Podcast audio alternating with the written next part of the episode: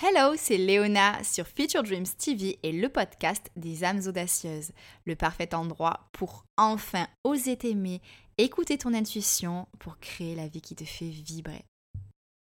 Donc durant le mois d'avril, j'ai partagé sur Instagram la photo d'un dessin que j'ai fait dans mon journal de bord. Et sur cette photo, on voyait un morceau euh, de ma roue en fait de suivi de mes cycles et de mon énergie et ça a suscité beaucoup de curiosité et de messages privés. Donc voici ce podcast pour t'expliquer à quel point cet outil est ultra précieux pour la femme et l'entrepreneur créative que je suis.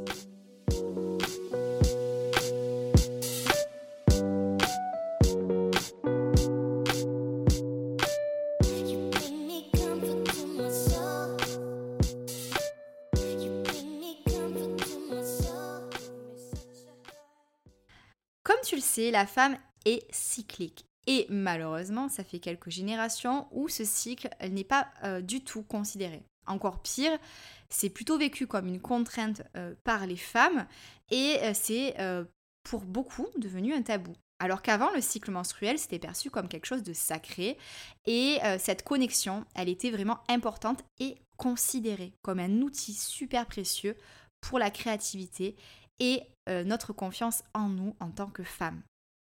Et ça m'amène à aborder quelque chose dont je parle très souvent lors de mes coachings ou lors de mes workshops, c'est l'énergie masculine qui domine le fonctionnement de notre société actuellement.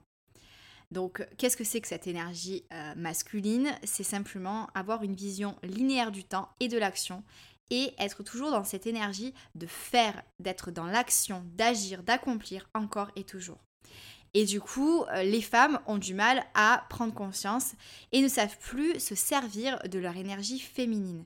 Au contraire, on a même tendance pour certaines à rejeter la phase des règles en s'efforçant de continuer de vivre une vie complètement normale, une vie aussi active que lorsqu'on n'a pas ces règles.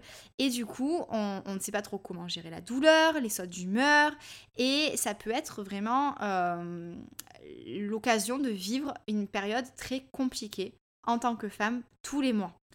Donc moi, ce que je voulais vraiment aborder aujourd'hui, c'était un outil afin d'apprendre à euh, connaître les émotions qui nous traversent à travers les jours du mois. Mais pas seulement, aussi par rapport à la lune parce que la lune a une influence merveilleuse sur notre vie dès qu'on sait euh, un petit peu plus en fait comment on y est connecté. Miranda Gray, à travers le livre Lune Rouge, en parle extrêmement bien. Vraiment, je conseille cette lecture à toutes les audacieuses qui écoutent ce podcast. Et en attendant, je vais te présenter les phases qui sont donc abordées dans le livre de manière très succincte pour que tu puisses vraiment en retenir le message principal et que tu puisses, dès, la fin de ce podcast, en fait, utiliser ces informations afin de commencer ton exploration de toi-même.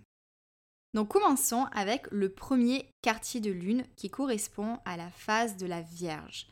Donc cette Vierge, comment elle est? Elle est jeune, elle est enthousiaste, elle est forte, indépendante, déterminée, pleine d'énergie et positive. L'idée, c'est que justement, elle est pleine d'idées. Elle est excitée à propos du futur et elle voit la magie en tout.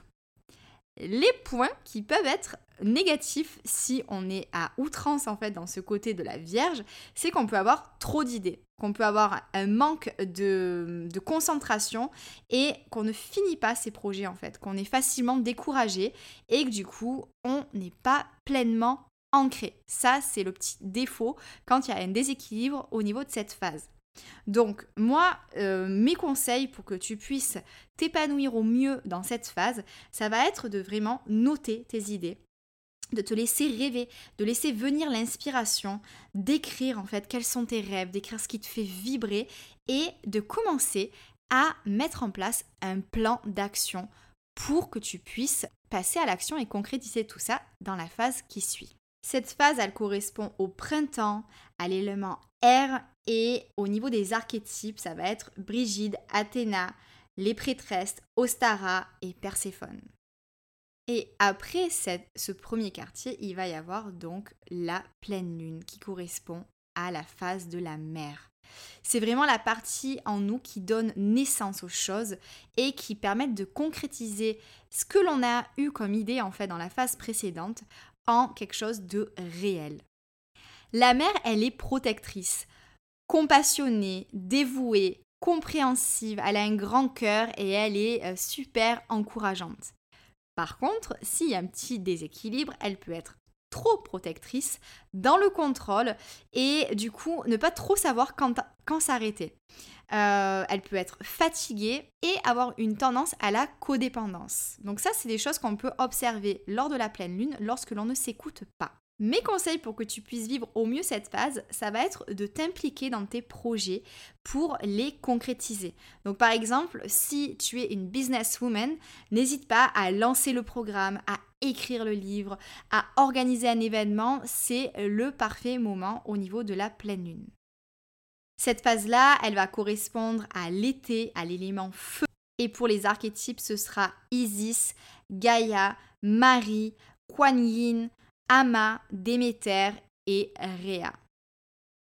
Après la pleine lune, il y a donc le dernier quartier qui correspond à la phase de l'enchanteresse. Et là, dans cette phase, ça va vraiment être le moment de laisser l'inspiration vivre en toi. C'est-à-dire que tu as déjà séjourné dans la phase de la Vierge, dans la phase de la Mère, donc tu sais qui tu es et tu n'as pas peur en fait de l'exprimer.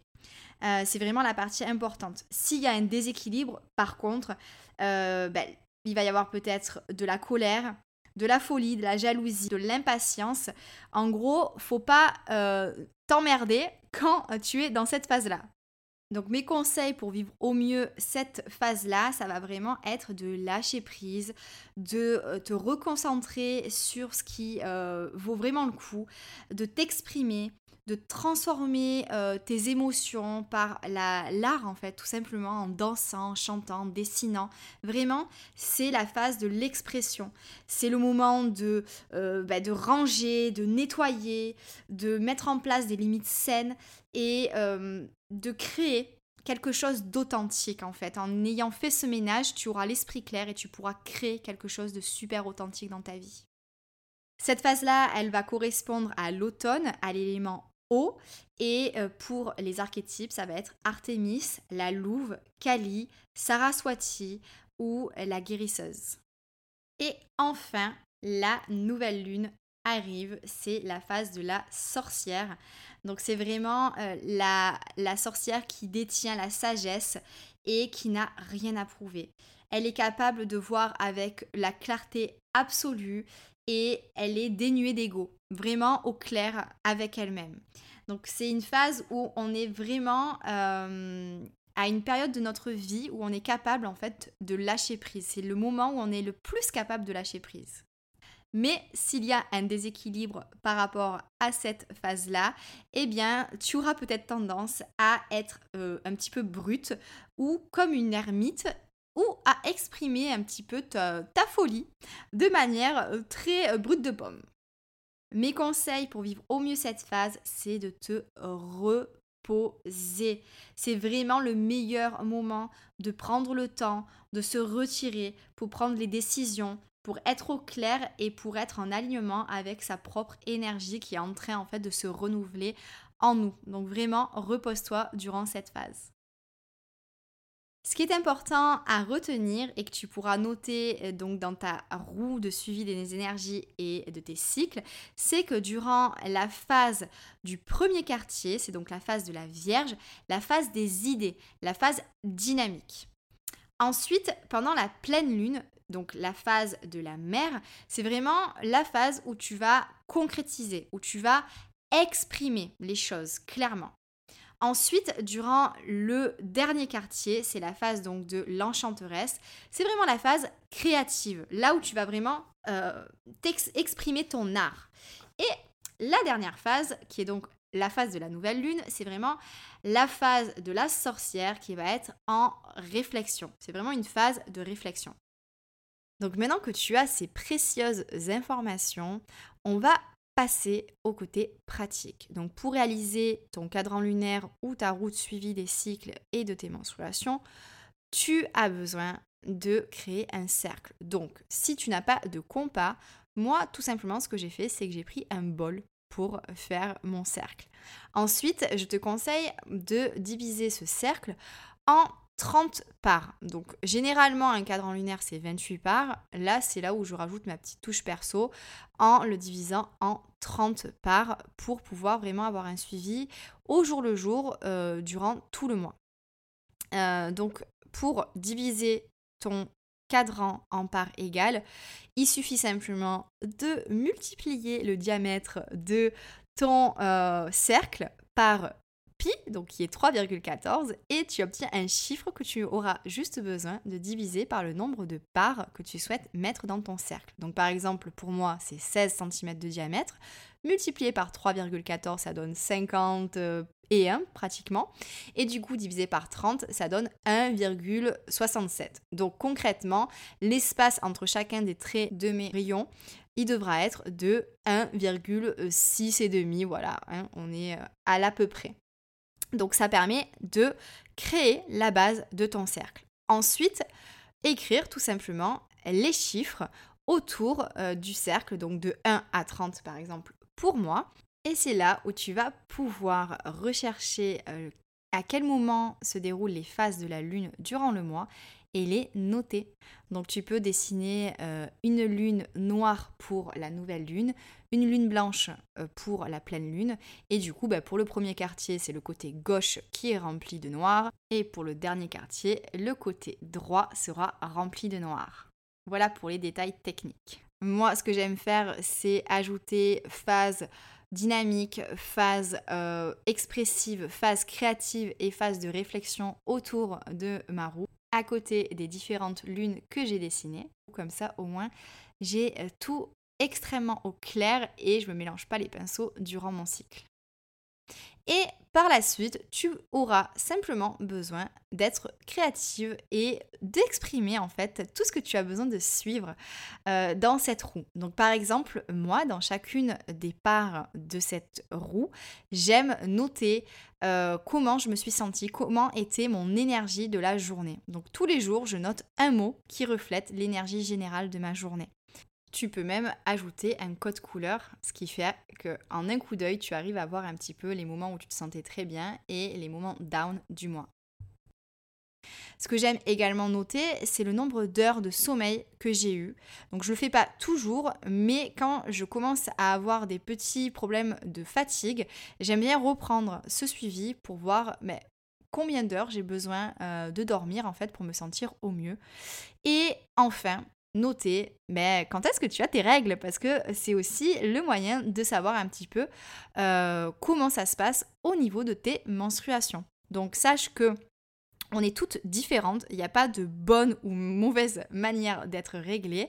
Euh, sache qu'en fait, on a tendance à dire que quand on a ces règles lors de la pleine lune, on est dans une phase euh, introspective et quand on a nos règles pendant la nouvelle lune, on, est dans une phase où on est plutôt dans le côté mère. Donc mère, ça veut dire peut-être d'un enfant, mais aussi mère d'idées. Mais en tout cas, on est plus dans l'ouverture. Voilà pour toutes euh, les informations qui, je pense, te serviront à créer cette roue. Après, euh, rien ne t'empêche d'être créative, euh, d'illustrer le mois que tu souhaites vivre. Ça permet aussi de mettre une intention en image. Donc n'hésite pas à laisser parler ta créativité, c'est vraiment un super bon moment. Allume une bougie, mets de la musique que tu adores et laisse-toi aller dans ta créativité tu vas découvrir que c'est vraiment un outil euh, très précieux qui te permettra euh, de voir si tu as les syndromes euh, prémenstruels, à quel moment tu te sens la plus créative et inspirée, les moments où tu te sens fatiguée et plutôt dans le besoin de te replier sur toi-même. C'est vraiment fascinant après plusieurs roues de voir qu'il y a des schémas en fait qui se créent.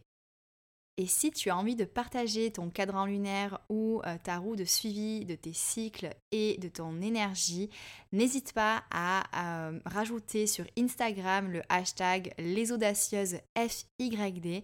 Ça me fera super plaisir de voir que tu auras mis ça en place pour apprendre à mieux te connaître.